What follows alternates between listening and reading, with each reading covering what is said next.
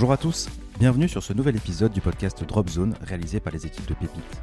Pépite, c'est le cabinet de recrutement dédié exclusivement aux anciens militaires. Conscient que la transition professionnelle se prépare comme une mission opérationnelle, nous avons créé le podcast Drop Zone où toutes les deux semaines, nous recevons un nouvel invité, ancien militaire, nous partageons son parcours de reconversion, ses bonnes pratiques mais aussi sa vision du monde de l'entreprise. Ce podcast est sponsorisé par Uneo, première mutuelle de la défense qui protège près d'un million de personnes en France. Complémentaire santé ou encore prévoyance, Uneo accompagne ceux qui s'engagent au quotidien, dès la signature de leur premier contrat et même après leur engagement militaire. Vous êtes militaire en reconversion ou ancien militaire à l'écoute de nouvelles opportunités? Rendez-vous sur le site www.pepite.work Papa Echo Papa India Tango Echo Whisky Oscar Romeo Kilo pour rejoindre notre vivier de candidats. D'ici là, bon podcast. Salut à tous, bienvenue sur euh, Dropzone. Euh, alors aujourd'hui, euh, on accueille euh, Touran. et bah déjà, pour commencer, Touran, est-ce que tu peux te présenter? Alors, je m'appelle Touran, c'est d'origine vietnamienne, hein, pour ceux qui, qui se demandent. J'ai 28 ans et actuellement, je suis chasseur de tête dans un cabinet de, de recrutement. Ok, super. alors, est-ce que tu peux nous dire un petit peu, nous parler rapidement de, de- de ton expérience militaire, quand ça a commencé, quand ça s'est terminé, euh, pour comment, bah déjà, déjà ça, et qu'est- et qu'est-ce que tu as fait, euh, qu'est-ce que tu fait dans l'armée? Alors, euh, j'ai servi au 21e euh, RIMA, au 21e régiment d'infanterie de marine de 2013 euh, à 2018, et j'étais chef d'équipe de combat. Ok, donc dans l'armée de terre et euh, dans l'infanterie dans le sud de la France. Ouais, après, juste, ouais. Voilà, et donc chef d'équipe, pour ceux qui connaissent un peu moins, donc dans, dans l'infanterie, tu commandais une équipe de 3-4 personnes. Ouais, de, plutôt de deux personnes, ouais. C'était chef d'équipe AT4. Enfin, de Ok, lance-roquette, ouais. très bien. Euh, très bien. Qu'est-ce que, hum, avant qu'on revienne rapidement sur cette partie euh, militaire, euh, aujourd'hui, avec ton expérience, donc tu as quitté en 2018, euh, la reconversion pour toi, ça, ça évoque quoi? C'est, c'est un mot qui, qui- qui veut dire quoi en fait? La reconversion, je pense que c'est la capacité à, à appréhender le passage du, du monde militaire au, au monde civil, euh, ce qui n'est pas facile parce que euh, au final c'est un monde totalement différent. C'est vraiment préparer euh, bah, le- la transition et pouvoir rebondir correctement après, euh, après son, après ses- son contrat, quoi. Ok, d'accord. Donc c'est et ça évoque pas de. En fait, on me pose souvent cette question et souvent les gens disent, bah, pour moi, c'est synonyme de d'appréhension, presque d'angoisse. Euh, toi, t'es sorti de ça? Alors, euh, au début, c'est vrai que j'étais un peu perdu, je savais pas trop comment y prendre, euh, vu que pour, euh, enfin, moi, je me suis dit que pour partir de l'armée, il fallait que j'ai un projet assez solide, et c'est vrai qu'il y avait beaucoup d'appréhension, je savais pas trop par où commencer, il y avait une multitude, d'informations sur le fait de, bah, de, se reconvertir, où est-ce qu'il faut aller, dans quel domaine, etc. Et voilà, au fur et à mesure de mes recherches, bah, j'ai pu affiner mon projet, mais c'est vrai qu'au départ, c'est pas facile, ouais. Ok, super. On va, on va- on va y revenir. Euh, on va y revenir. Euh, juste pour revenir euh, donc sur, sur cette expérience militaire, est-ce que tu peux nous dire un petit peu euh, ce qui t'avait motivé à, à vouloir être militaire, marsouin? Alors au départ c'était euh, bah, un peu les, films, les jeux vidéo quand on a euh, 13-14 ans, Euh, on voit l'action etc, on voit les, uniformes, ça nous fait un peu rêver. Et quand, euh, bah, quand je suis arrivé au lycée de mon côté, je me suis un peu plus renseigné, on commence à regarder des reportages un peu plus qui rentrent un peu plus dans le concret, dans, dans la vérité. Et à 17 ans en fait j'ai poussé les portes bah, du CERFA, de, de ma ville à Béziers à l'époque. Et on m'a expliqué un peu le métier de militaire. Et au, départ, euh, voilà, je connaissais pas trop, euh, pas trop le milieu. J'ai fait une PMD, une préparation militaire de, découverte au 8e RPIMA. Euh, J'ai passé une semaine sur place, euh, découvrir un peu le métier et clairement, j'étais totalement séduit. Donc voilà, c'est vraiment par, par le goût de l'action. J'avais déjà un peu la, ferveur patriotique, pardon, à, cet âge-là. Donc voilà, c'était vraiment la recherche de l'aventure. Ok, et alors euh, t'es rentré scolairement, t'en étais où? Euh, j'ai passé un bac ES, un bac général donc en, en 2013 et je suis rentré, euh, j'ai eu mon bac en juillet, je suis rentré en octobre, Ok, au 21, direct. ouais. Tu t'es, engagé euh, direct et direct au 21e RIMA. exactement, ok, donc un contrat de 5 ans, c'est ça? Donc 5 ans directement. ouais. Voilà. Est-ce que tu, au cours de ces 5 ans, donc tu nous as dit que tu avais été vraiment fantassin, chef d'équipe, compagne de combat, euh, est-ce que tu as, en mémoire peut-être une fonction ou une mission ou un moment dans ces 5 ans où euh, vraiment tu as eu l'impression de, de particulièrement apprécier ce que tu faisais et puis où tu t'es senti aussi particulièrement performant dans ce que tu faisais? Alors bon, il y a le, Mali que j'ai fait en 2015 où voilà, on a passé une, super, mission. bon, des moments moins faciles, des moments plus, plus sympathiques, mais clairement la mission où je me suis senti le, plus utile, c'était vraiment, en fait, j'ai été déployé en 2018 au Sénégal. on a fait, j'ai intégré la cellule du DAO Commando, donc détachement d'appui opérationnel, où notre rôle c'était bah, depuis le Sénégal d'aller dans d'autres pays d'Afrique, de l'Ouest notamment, pour aller former les armées locales et sur des formations de, corps à corps, formations techniques commando, etc. Et c'était hyper enrichissant. Je suis parti avec, on était 6 dans la cellule et j'étais plus jeune. Moi à l'époque j'avais j'avais 23 ans et en fait je suis parti avec des, militaires qui avaient minimum 10 ans d'expérience, entre 10 ans et 20 ans. Donc voilà, j'ai beaucoup appris. On était en, petite en autonomie totale, en petite cellule et carrément c'était incroyable. Est-ce que ce que tu as particulièrement apprécié, c'est de c'est de côtoyer des gens plus expérimentés ou c'est de, j'allais dire, de, enfin, d'enseigner presque, de, de, former des, de former des gens moins expérimentés, l'inverse? Bah, c'était, euh, c'était un tout, en fait, il y avait tout, euh, tout ce que je recherchais dans l'armée. Euh, sur cette mission-là, je l'ai retrouvé. d'habitude, par exemple, au Mali, on part à 30-40 en section vraiment compacte. là, on était en petite, petite cellule, on était en autonomie totale, avec beaucoup de marge de manœuvre.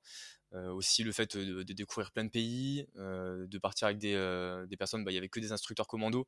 Donc au final, j'ai beaucoup appris et de pouvoir enseigner aux autres aux autres armées, clairement, c'était bah, la découverte totale et, et, je me suis vraiment régalé pendant, pendant 4 mois. Ouais. donc, et donc le, côté autonomie, qui, est, qui est autant l'esprit le, groupe dans l'armée de terre est toujours, est toujours agréable, le côté autonomie, c'est une autre expérience, on comprend bien ça. Oui, absolument. Bah, on partait en avion, on était 6 clairement, et puis on, on, faisait notre petite vie directement là-bas, et franchement, c'était top. Et ça, euh, tu t'es appuyé sur ce goût et sur cette mission et les enseignements que tu en as retirés. Tu t'es appuyé là-dessus pour, pour euh, orienter ta réflexion sur ta reconversion après?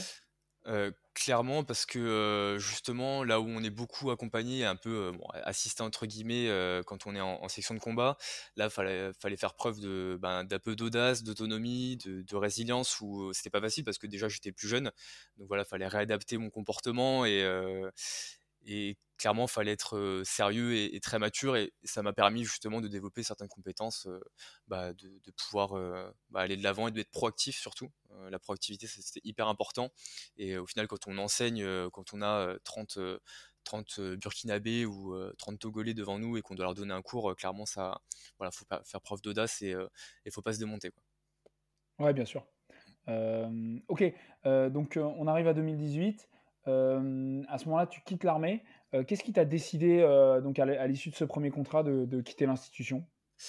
Alors justement en fait je suis parti deux fois pendant mes cinq ans et le reste de mes missions en fait c'était beaucoup de sentinelles. Et je pense que c'était un ressenti assez global pour, pour les militaires de l'infanterie où au final on, s'entraînait toute l'année pour un match qu'on n'allait pas forcément jouer. Et, euh, Sentinelle, ça a mis un gros coup dans ma motivation parce que quand je me suis engagé à 18 ans, pour moi, je voulais faire toute ma vie à l'armée. Et le fait euh, de faire ces missions un peu rébarbatives qui sont hyper utiles, hein, mais au final que bah, sentait un peu moins concerné euh, par, par, ce qu'on faisait, un peu dans la passivité. Et au final, voilà, je me suis posé beaucoup de questions. On savait pas quand est-ce que, enfin, combien de temps ça allait durer, Sentinelle j'avais du mal à me projeter. Et euh, clairement, voilà, je me suis dit, si je pars, c'est soit à 5 ans, soit à 11 ans, ou sinon je fais toute ma carrière à l'armée. Et là, je me suis dit, bon, 5 ans, c'est le bon moment pour rebondir. J'avais 23 ans à l'époque, euh, donc j'ai décidé de, mettre fin à mon contrat, de mettre fin à mon contrat, de terminer mon contrat et de partir. Ouais. ouais. ok. Ouais, très clair. Et ce, ce problème de sentinelle, de, ce problème, euh, je dirais, ce problème sentinelle, mmh. c'est un, un, retour d'expérience qu'on a souvent auprès des, des militaires de l'armée de terre de cette génération. C'est vrai que c'est vrai que c'est c'est des missions utiles mais difficiles. Mmh. Euh, enfin, pas difficiles. Toutes les missions sont difficiles, mais euh, psychologiquement, elles sont euh, voilà, pas toujours les plus motivantes. Mmh. comment tu comment as préparé ça? Que le, Du jour où tu as décidé, comment as, déjà tu as décidé combien de temps avant la fin de ton contrat? Alors ça a été un peu particulier euh, parce qu'en fait on m'a proposé euh, bah, un an avant normalement on nous propose la reconversion l'accompagnement avec défense, mobilité. Et euh, on m'a dit soit tu bénéficies de la reconversion soit tu passes tu pars en OPEX. Là je parlais du Sénégal c'était cette mission qui était proposée enfin c'était une MCD et j'ai décidé de partir en mission et au final, j'ai dû me débrouiller tout seul parce que euh, j'avais déjà fait un premier rendez-vous avec Défense Mobilité, bon, qui n'avait pas forcément su m'accompagner sur, euh, sur mon projet. Mais au final, on est, enfin, je me suis débrouillé un peu tout seul. Je me suis renseigné, je suis allé, un, je savais que je voulais reprendre les études. parce que je voulais pas faire une reconversion par défaut, faire une micro-formation. Je voulais vraiment avoir un métier qui avait du sens pour moi. Je savais pas exactement ce que je voulais faire. Donc je me suis rendu à un salon de l'étudiant à Nice, qui était à 45 minutes de chez moi, enfin de, de Fréjus. Et j'ai découvert un peu différents corps de métier, différents chemins d'études. Et, et, aussi, j'ai plusieurs amis qui étaient en DUT GEA. et qui m'en ont un peu parlé. Et au final, en fait, euh, gestion des entreprises et des administrations, pardon. Ouais, ok, d'accord. Et en fait, voilà, j'ai, je me suis préparé, j'ai fait appel à la région pour, pour, voir, pour un financement pour la formation. Et en fait, c'est une formation, normalement, en DUT, c'est en deux ans, et là, je l'ai fait en un an. Donc voilà, je me suis un peu préparé à ça, et je, suis, je suis rentré en juin du Sénégal, et en fait, voilà, j'ai lancé toutes les procédures pour directement bah, rejoindre les bancs de l'IUT. rapidement après mon contrat et en fait une semaine après mon contrat en octobre j'étais sur les bancs de, l'université ouais. ce ce qu'on retient là c'est déjà bah, moi ce que je retiens c'est vraiment le, côté humilité c'est à dire que 50 bah, services presque 50 services euh, deux OPEX, euh, voilà, militaire Durand qui commence à avoir un petit peu d'expérience, bah, tu retournes au salon de l'étudiant et, mmh. euh, et, tu te, tu te gênes pas comme ça. je reviens juste sur le financement auprès de la région. Tu peux nous, nous, en dire un tout petit peu plus parce que je pense que ça peut intéresser certaines personnes. Qu'est-ce que c'était et comment tu t'y es pris? Alors, j'ai contacté directement l'organisme. je me souviens plus de l'organisme exactement. je sais que j'ai contacté une personne qui m'a aiguillé dans toutes les démarches à suivre pour pouvoir créer mon dossier. Et au final, voilà, j'étais très bien accompagné avec des appels assez récurrents pour savoir où ça en était. Et une fois que mon dossier avait été. et ça, c'est auprès de la région, ça? Auprès de la région, ouais. C'est la région PACA qui m'a qui m'a financé ma. Ah, mais normalement, ça doit exister dans toutes les régions, je pense. Ouais, clairement. Ouais. Mmh. ok. ok. Et donc, tu commences, donc, tu commences en octobre. Et tu, nous dis, donc, tu as fait ton DUT prévu sur deux ans en un an. Comment ça s'est passé, ça? C'était vraiment pas facile. on passe de l'armée. Enfin, moi, j'avais rien connu d'autre que l'armée. donc, je passe de l'armée au monde civil dans les études, dans une ville que je connaissais pas forcément. Enfin, en fait, pour la petite histoire, j'ai rejoint ma copine du moment. Et en fait, voilà, j'étais un peu perdu. Mais le fait de reprendre les études, d'avoir cours de 9h à 18h parce que c'était très condensé. Tous les jours, du lundi au vendredi, j'avais cours de 9h à 18h, bon, avec une pause le, midi bien sûr. Et en fait, le, le fait de se retrouver dans euh, les maths, dans l'économie, de faire des dissertations, des équations à, quatre inconnus, etc., c'était vraiment pas facile parce qu'à l'armée, bon, effectivement, on n'apprend pas ça. Et euh, c'était vraiment le fait euh, d'engranger énormément d'informations et de devoir passer des, contrôles, des examens en continu et d'être à fond pendant un an. Euh, donc, c'était la formation qui était prévue comme ça, de, tout condenser en un an. Et alors, euh, question pratique, euh, comment, comment tu vis, de quoi tu vivais en fait pendant cette année? Alors, j'ai bénéficié du chômage pendant deux ans. Euh, voilà, j'ai fait les démarches avec Pôle Emploi directement, euh, en même temps que euh, les démarches pour le financement de, ma formation. Et j'ai bénéficié du chômage pendant deux ans, qui, ce qui m'a permis de me payer mon loyer. Et, j'avais mis de l'argent de côté aussi pendant mes cinq ans, grâce aux OPEX, etc. Donc voilà, j'ai pu subvenir à, mes besoins pendant mes études. Ouais, très bien. et tu savais déjà quel métier, à l'issue de ça, quel métier tu voulais faire? C'était très clair ou c'était, tu t'es dit, je me lance dans ces études et, euh, et, je vais, et je continue à réfléchir c'était très vague et c'est pour ça que euh, j'ai choisi le DUT GEA. C'est euh, un diplôme qui permet de, de, balayer toutes les matières en fait. tu as des ressources humaines, de l'économie, des maths, de la logistique, tu as vraiment tout. Et en fait, ça te permet de savoir ce que tu veux faire, mais aussi de ce que tu veux pas faire. Ça, c'est très important. Donc, j'ai découvert qu'il y a certaines matières qui ne m'intéressaient pas forcément. Voilà, les maths, etc. J'ai compris que je n'étais pas trop fait pour ça. donc, au départ, je voulais faire du marketing. du marketing, c'est ce qui m'intéressait le, le, plus. Et mais c'était assez vague. C'était assez vague. Et voilà, ce diplôme permet vraiment de, de, voir à peu près toutes les matières. D'avoir un premier vernis technique, enfin un premier socle universitaire. et alors, au bout de cette année, qu'est-ce qui se passe Alors, tu obtiens le DUT mmh Ok, euh, on arrive à l'été, qu'est-ce qui s'est passé? Alors en parallèle, en fait, euh, en début d'année, euh, en début d'année, enfin en février-mars, je commence à me dire à préparer la suite parce que je savais que je voulais aller plus loin que le bac plus 2. Donc j'ai passé les concours pour une école de commerce et j'ai été accepté. Donc directement en septembre, et eh ben j'ai été pris dans une école de commerce qui mmh. s'appelle Amos Sport Business School parce que vu que je venais de l'armée, j'avais un rapport avec le sport qui était assez particulier. Voilà, j'aimais, euh, j'aimais beaucoup pratiquer. On le regarder peut-être un peu moins le sport à la télé, mais euh, voilà, j'avais une sensibilité au sport qui était assez, euh, assez intense et j'ai décidé de m'orienter vers le sport business. Et j'ai fait, choisi un bachelor en marketing et événementiel sportif. Alors, elle est, elle est où cette école? De base, elle est à Paris. moi, j'étais au campus de Toulouse. Ok. Je, précise juste ça parce que ça peut intéresser sans doute mmh certaines personnes. Et donc, tu es rentré là-dedans. L'admission là-dedans, c'est comment? Sur dossier? C'est sur, c'est sur dossier, c'est sur concours. En fait, je suis allé directement à Toulouse, pour, pour aller, à Nice pardon, parce qu'il y a un campus à Nice. Je suis allé à Nice pour rencontrer le directeur et passer les tests directement là-bas. Il y a un test de culture générale, un test, de dissertation, il me semble, si je me rappelle bien et un entretien avec le directeur du campus et au final, voilà, c'est sur, c'est sur admission sur admission sur dossier, pardon. D'accord, ouais, sur dossier. Mmh. et alors là, tu repartais pour combien de temps? je suis reparti pour un an. J'ai un bac plus 3 aujourd'hui. J'ai fait un bachelor. Et, voilà, j'ai fait mon bachelor à Toulouse. J'ai fait une année. Et en fait, à la base, je devais faire un stage, mais le stage est arrivé pendant le confinement. mon stage a été annulé, mais j'ai quand même été diplômé. j'ai mon bac plus 3. J'ai eu mon bac plus 3 en, 2019. En 2020, pardon, 2020. Ok. juste, cette école, tu la, tu la recommandes?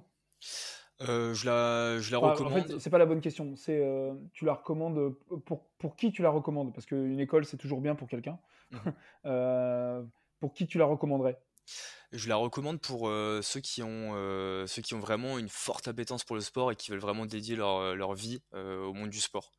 Ça, c'est hyper important. Aujourd'hui, j'ai des camarades de promo qui, euh, qui sont dans des grands clubs de foot, euh, qui sont dans l'événementiel et qui gèrent. j'ai un, un, collègue, enfin un ancien camarade qui a fait, le, qui a encadré le, Dakar de cette année. donc au final, voilà, ils sont, ils sont dans leur élément. Moi, je pense que ça n'a pas été l'école qui, qui, me correspondait vraiment. Ils font quel job? ils font, quel job par exemple? Ils sont, bah, ils sont chefs de projet dans l'événementiel ou, ou responsables de, de sponsors ou de partenariats dans des clubs de foot, clairement. Et, et, eux, ils vivent vraiment de leur passion. Ok, ok, non, mmh. mais d'accord, je, je, je sais que c'est pas ce que tu fais aujourd'hui, mais je mmh. pense que ça peut intéresser des gens. Et donc, toi, finalement, tu as, choisi de, bah, de capitaliser sur ce diplôme pour faire un petit peu autre chose, c'est ça? Ouais, en fait, euh, j'ai été diplômé pendant le confinement et le monde du sport s'est totalement arrêté. Le, monde de l'événementiel s'est totalement arrêté, donc euh, j'étais en grosse phase de remise en question. Je me suis demandé si mon diplôme allait servir à quelque chose, parce qu'à l'époque, on savait pas où ça allait euh, nous mener, la crise sanitaire. Et voilà, grosse remise en question, je me suis demandé ce que j'allais faire. Et au final, j'ai postulé à des annonces et, et voilà, j'ai été pris dans, à Bordeaux. Donc peut-être qu'on abordera le sujet bah, prochain, enfin, juste après. Bah, non, non, on, on y vient, euh, on y vient. Donc cette, cette nouvelle étape à Bordeaux, c'était quel type d'annonce en fait auquel tu as postulé?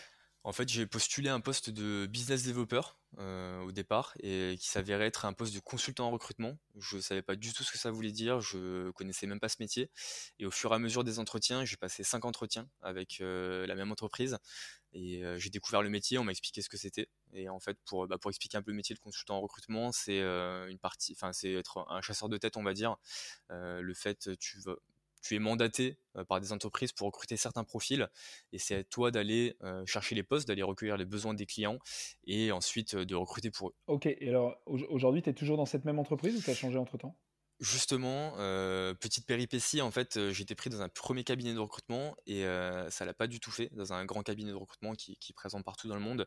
ça l'a pas trop fait, j'arrivais pas à faire décoller mon chiffre d'affaires parce qu'on est principalement objectivé sur l'argent qu'on rapporte à, la société. Et voilà, au bout de quatre mois, on a mis fin à ma période d'essai et j'ai rebondi directement deux trois semaines après. J'ai signé dans un autre cabinet où aujourd'hui ça se passe excellemment bien. donc voilà, c'était un mal pour un bien. Est-ce que, est que tu peux nous partager un peu pourquoi ça s'est mal passé et mmh pourquoi ça se passe hyper bien Tu vois? Qu'est-ce qui fait Est-ce que c'est c'est en rapport avec la structure d'accueil, je dirais? Ou est-ce que c'est toi qui as changé, qui a, qui, a, évolué? Ou est-ce que c'est peut-être les deux? Est-ce que tu peux nous en parler un peu? Alors quand je suis arrivé dans le premier, premier cabinet, il faut savoir que j'avais aucune expérience professionnelle. Euh, je savais rien faire du tout ah, dans le monde de l'entreprise, je connaissais, je connaissais rien. Et prendre un télé. Je t'arrête, je t'arrête, Touran, excuse-moi, mais 5 ans, euh, ans d'armée, c'est une vraie expérience professionnelle. Ouais, ouais pardon. Faut faire attention à ce qu'on dit parce que après, euh, les gens croient que les militaires sont en vacances, mais c'est pas vrai. Ouais, bien sûr. ouais, non, je, vais, je vais reformuler. ouais, je vais reformuler. Donc, oui, je suis arrivé dans, dans ce premier cabinet de, de, recrutement et en fait, il faut savoir que je n'avais pas d'expérience encore dans le monde du privé et je, connaissais pas encore tous les codes, etc. Et prendre un téléphone, contacter des clients, faire des rendez-vous clients, je recevais des candidats en entretien, c'était tout nouveau pour moi. je savais pas encore comment ça se passait. Au fur et à mesure, je suis monté en compétences, mais je sais pas tellement pourquoi, mais au final, mon, chiffre d'affaires n'a a pas su, a pas su décoller. J'ai pas réussi à trouver les bons profils. je recrutais des profils dans la construction, donc des conducteurs de travaux, des chefs de chantier, etc.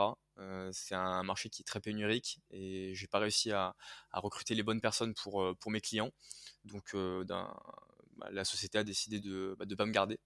Euh, malheureusement. Et ensuite, euh, j'ai enchaîné dans mon cabinet actuel, qui aujourd'hui, euh, enfin aujourd'hui, on est spécialisé dans le recrutement de, commerciaux, de profils commerciaux dans tout secteur d'activité, hein, dans l'informatique, la grande distribution, le luxe, etc. Et ça se passe très très bien. Et ce qui a fait la différence, honnêtement, je saurais pas te dire, parce que dès le départ, bah, quand je suis arrivé de ma première expérience dans le premier cabinet de recrutement, bah, j'avais déjà tous les codes, etc. J'ai su m'adapter plus rapidement et tout allait plus vite. Et de fil en aiguille, j'ai su me faire ma place et, faire décoller mes résultats. Et j'ai eu une première année qui a été très très bonne. Et là aujourd'hui, elle est très très bonne aussi. Enfin, cette année 2022-2023. Donc au final, tout se passe très bien. Ok. ouais, donc moi, l'enseignement que je vois, c'est que bah, une première expérience, elle n'est pas forcément, première expérience dans le privé, elle n'est pas forcément hyper réussie. Mais en mmh fait, c'est pas grave. je pense que le point clé, c'est d'apprendre, d'apprendre, de, de, tirer les bons enseignements. Et c'est mmh sûrement ce qui te permet aussi de réussir aujourd'hui, quoi. Clairement. Et grosse phase de remise en question parce que c'était mon, bah, c'était mon premier poste dans, le monde du privé. Donc je me suis dit, est-ce que je suis vraiment fait pour ça? Est-ce que j'ai réussi ma reconversion? Est-ce que, est-ce que j'ai bien fait de retourner dans le civil? Donc je me suis quand même donné une deuxième chance. Et, ouais, bien sûr. Et là aujourd'hui, ça, ça, marche très bien. Alors, est-ce que tu peux nous, on a peut-être des gens qui nous écoutent qui sont intéressés par ces métiers. Euh, euh, est-ce que tu peux nous raconter ta journée en fait? Euh, Une journée type, enfin je sais pas s'il y a une journée type, mais une journée, c'est quoi ta vie en fait? De Vie ma vie de consultant en recrutement Alors aujourd'hui, j'ai des rendez-vous clients. Enfin, j'explique un peu le, cheminement, en tout cas, d'une mission chez moi. je prends, j'ai un client je prends en compte, on fait une réunion de, cadrage, on appelle ça, c'est un peu le cahier des charges de ce que je recherche le client, le profil qu'il souhaite, l'expérience qu'il veut chez ce candidat, etc. Et suite à cette réunion de cadrage, en fait, moi, je vais commencer mes recherches et on va publier des annonces, on va, moi, de mon côté, c'est pour ça qu'on nous appelle les chasseurs de tête. Je vais aller faire des recherches, par exemple sur LinkedIn ou sur les différents sites où les candidats peuvent publier leur CV. Je vais aller chercher des profils qui correspondent au cahier des charges de mon client. Et suite à ça, je vais les contacter, je vais les recevoir en entretien, je vais qualifier certains points, leur motivation professionnelle, leur background un peu professionnel. Et suite à cette qualification, si j'estime que le candidat est éligible au poste, je vais le présenter à mon client. Et si, si le candidat correspond aux attentes de mon client et qu'il souhaite le recruter, bah, dans ce cas-là, eh ben, ma mission est terminée. Ok. alors, je, suppose que tu as, pour avoir un, un, bon candidat et, et pouvoir placer quelqu'un, ça te demande d'envoyer, euh, enfin de prendre beaucoup de contacts. Oui, absolument. Il y a un taux de transformation euh, qui, qui est assez faible. Euh, donc au final, ça dépend du cahier des charges du client bien sûr, mais voilà, il faut faire une bonne sélection parce que votre crédibilité et ta crédibilité est remise en, remise en jeu constamment. Si tu présentes un mauvais candidat qui ne correspond pas du tout aux attentes, bah, le prochain que tu vas envoyer, ça va être difficile de, de le vendre, entre guillemets. Et clairement, il faut faire attention à ce qu'on fait. Ok, et alors, le, les clients, c'est toi qui les trouves Les entreprises clientes?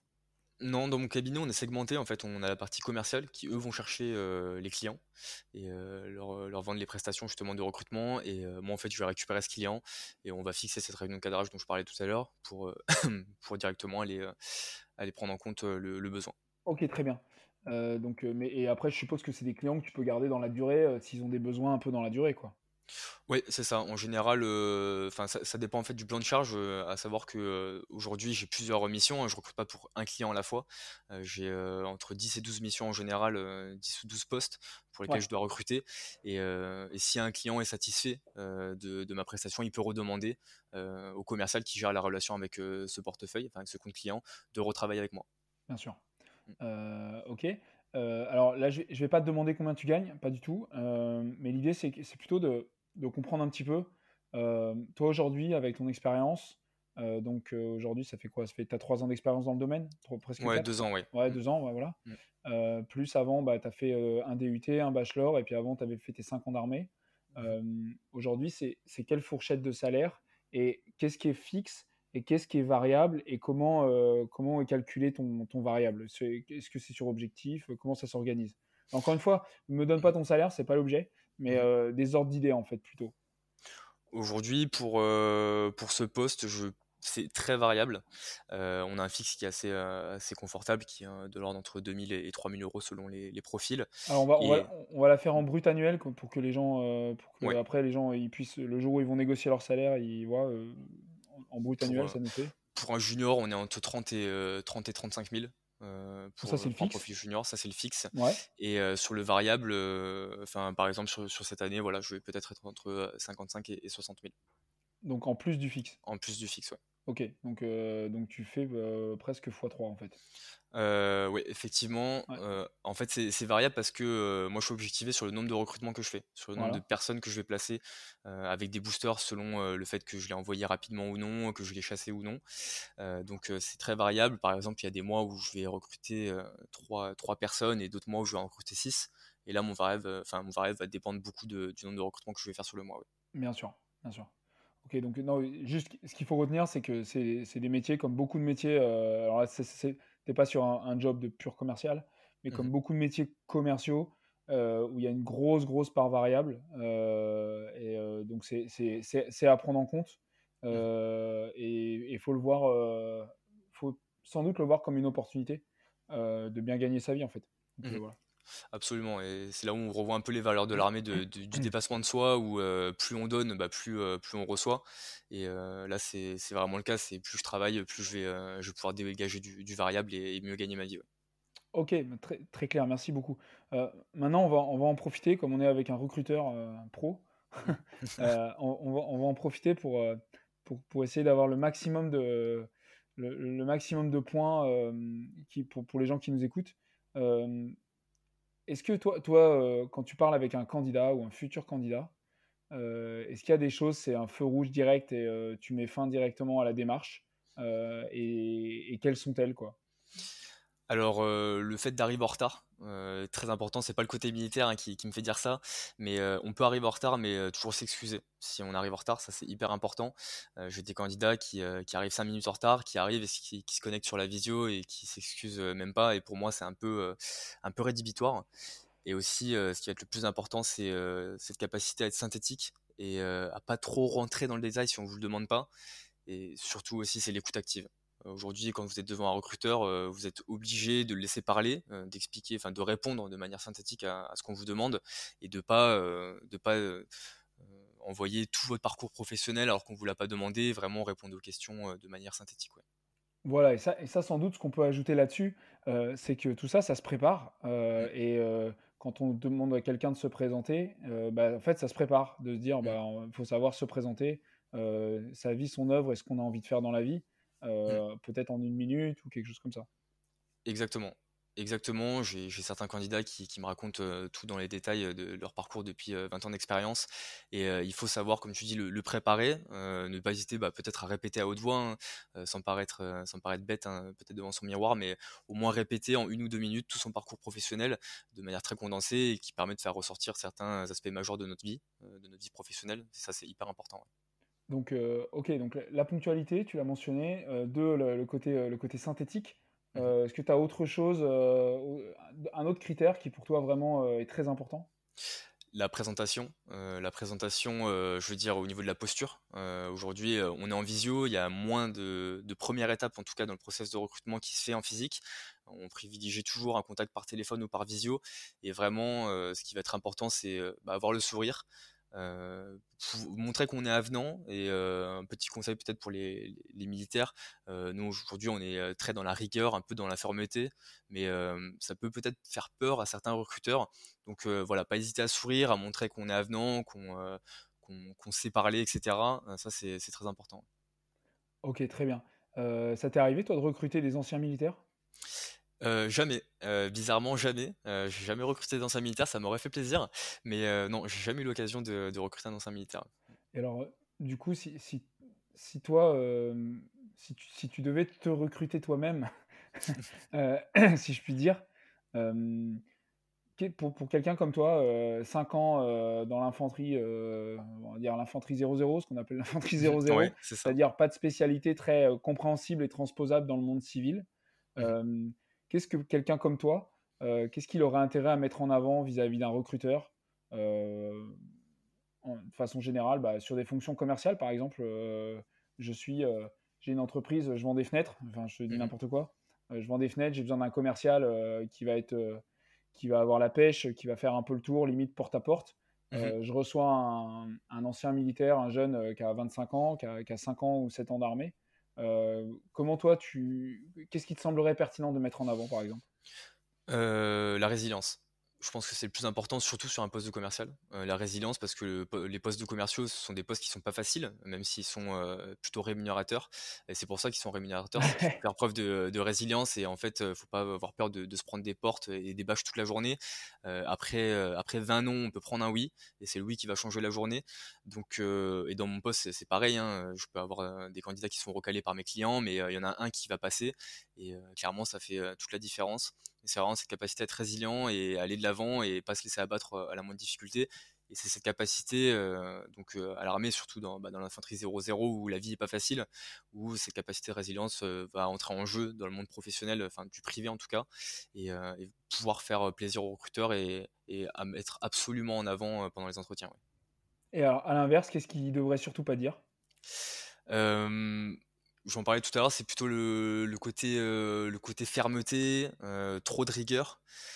trop de rigueur, c'est, ça peut faire peur dans, le monde du privé, vraiment sur, sur le fait qu'on est trop carré, qu'on respecte absolument tous les process, etc. faut être un peu flexible. on appelle ça l'agilité. faut être agile dans le, dans le monde de l'entreprise. Et je pense que ce côté militaire où trop de rigueur tue la rigueur. Ouais, je pense d'autant plus que les militaires sont peut-être encore plus agiles que les gens des entreprises, mais ils savent pas forcément le raconter. Exactement, exactement, on a du mal à le mettre en avant, ouais, ça c'est sûr. Ouais, Donc, mm. euh, non, mais c'est un, un, bon point et, euh, et, effectivement, ça se, ça, ça se travaille. Euh, dernier point, dernière question. si un, pour, pour quelqu'un qui, qui quitte l'armée, qui commence à chercher du boulot dans le civil, est-ce qu'il y a deux outils, deux choses que tu conseillerais de faire? Euh, deux, trucs à faire euh, qui te sembleraient euh, vraiment judicieux dans, dans les recherches? Pour trouver du boulot, tout simplement. Ouais. chercher, chercher sur tous les sites possibles de, de, sites d'annonces. Il y en a qui sont très, très généralistes, enfin, il y en a qui brassent 100% du marché de l'emploi. je pense à Indeed, des, des sites que pas forcément tout le monde connaît, Welcome to the Jungle, euh, sans, leur faire de pub, où il y a des postes qui sont vraiment très qualitatifs, euh, très intéressants, en tout cas dans, mon domaine d'activité. Et euh, quelqu'un qui cherche du boulot, c'est vraiment affiner son projet professionnel et pas sélectionner, par exemple un militaire qui est en reconversion et qui chercherait un, boulot, ne pas sélectionner par défaut une opportunité, ne pas se lancer à l'aveugle et prendre vraiment un travail dans lequel on se projette. Ça, c'est hyper important. Ok, bah, super. Merci beaucoup, Touran, pour tous ces, pour tous ces éléments. Euh, et merci à vous de nous avoir écoutés jusqu'au bout. Euh, on se retrouve, euh, on se retrouve dans 15 jours pour un prochain Drop Zone. Ciao, merci. Merci d'avoir écouté l'ensemble de cet épisode sponsorisé par Uneo, première mutuelle des forces armées. Si vous êtes militaire en reconversion ou ancien militaire à l'écoute de nouvelles opportunités, n'hésitez pas à candidater pour rejoindre le vivier de candidats pépites. Services, industrie, luxe, transport ou encore grande distribution pour bénéficier des opportunités de carrière proposées par nos entreprises partenaires, contactez-nous à l'adresse bonjour@pépite.work. Un mentor de notre équipe vous proposera sous 72 heures un entretien téléphonique. A bientôt pour un prochain épisode.